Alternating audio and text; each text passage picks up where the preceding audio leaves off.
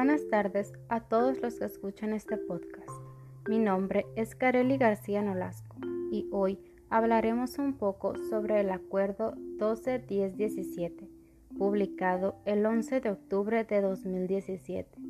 En este acuerdo se establecen el plan y los programas de estudio para la educación básica, denominados aprendizajes clave para la educación integral, el cual se lleva a cabo mediante cinco grandes ejes.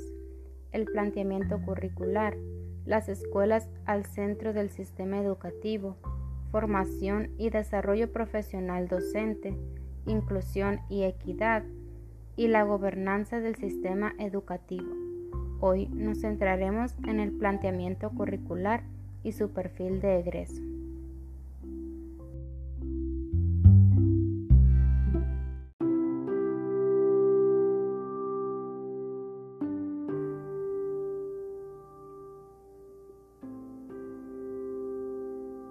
El planteamiento curricular se refiere al conjunto de temas, habilidades, actitudes y valores que se adquieren o desarrollan en la escuela. Esto es el contenido de los planes y programas de estudio.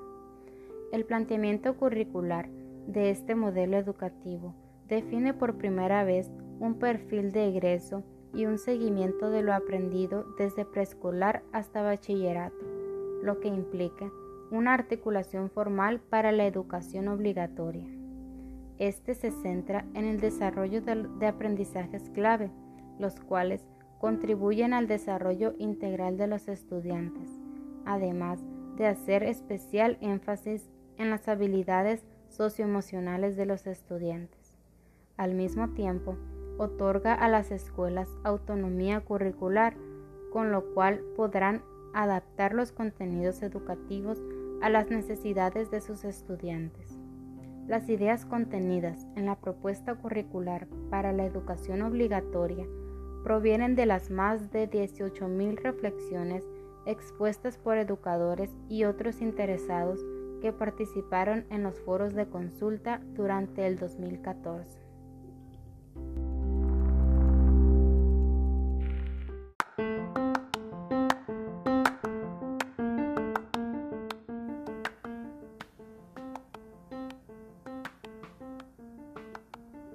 En particular, hubo una aprobación amplia de los principios éticos y los valores humanistas que estructuran el nuevo planteamiento educativo, y una opinión mayoritariamente positiva acerca de la definición del documento Los fines de la educación para el siglo XXI.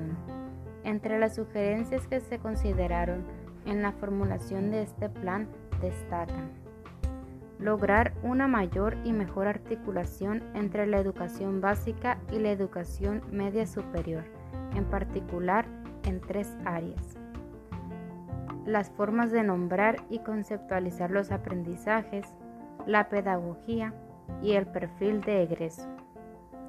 Este último para la educación obligatoria es un punto muy importante, ya que representa los aprendizajes que logre un alumno en un nivel educativo, los cuales serán el fundamento de los aprendizajes que logre en el siguiente. Esta progresión de aprendizajes estructura el perfil de egreso de la educación obligatoria, el cual se presenta a continuación organizado en 11 ámbitos.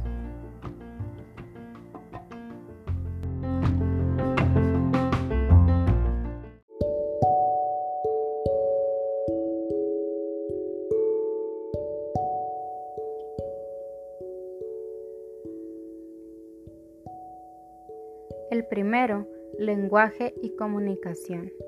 El segundo, pensamiento matemático. El tercero, exploración y comprensión del mundo natural y social.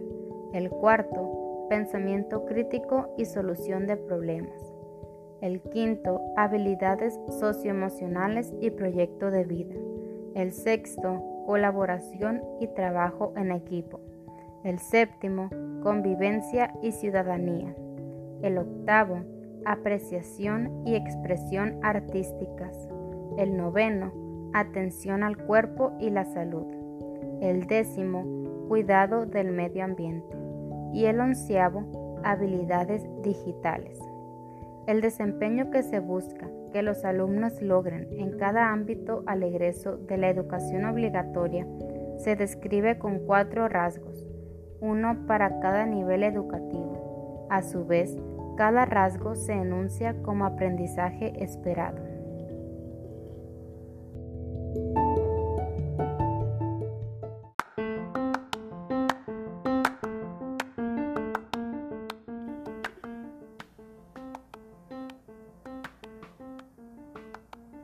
En fin, para lograr un buen perfil de egreso en los alumnos es importante que el planteamiento curricular se desarrolle como es debido. No se trata, pues, seguir con la memorización de conocimientos, sino aplicar estos en los hechos de la vida cotidiana, empleando el análisis, la reflexión, la comparación, el pensamiento crítico, el razonamiento lógico, la valoración y la toma de decisiones. Muy bien, con esto cerramos el tema de planteamiento curricular y su perfil de egreso del acuerdo 12-10-17. Espero haya sido de su agrado. Muchas gracias.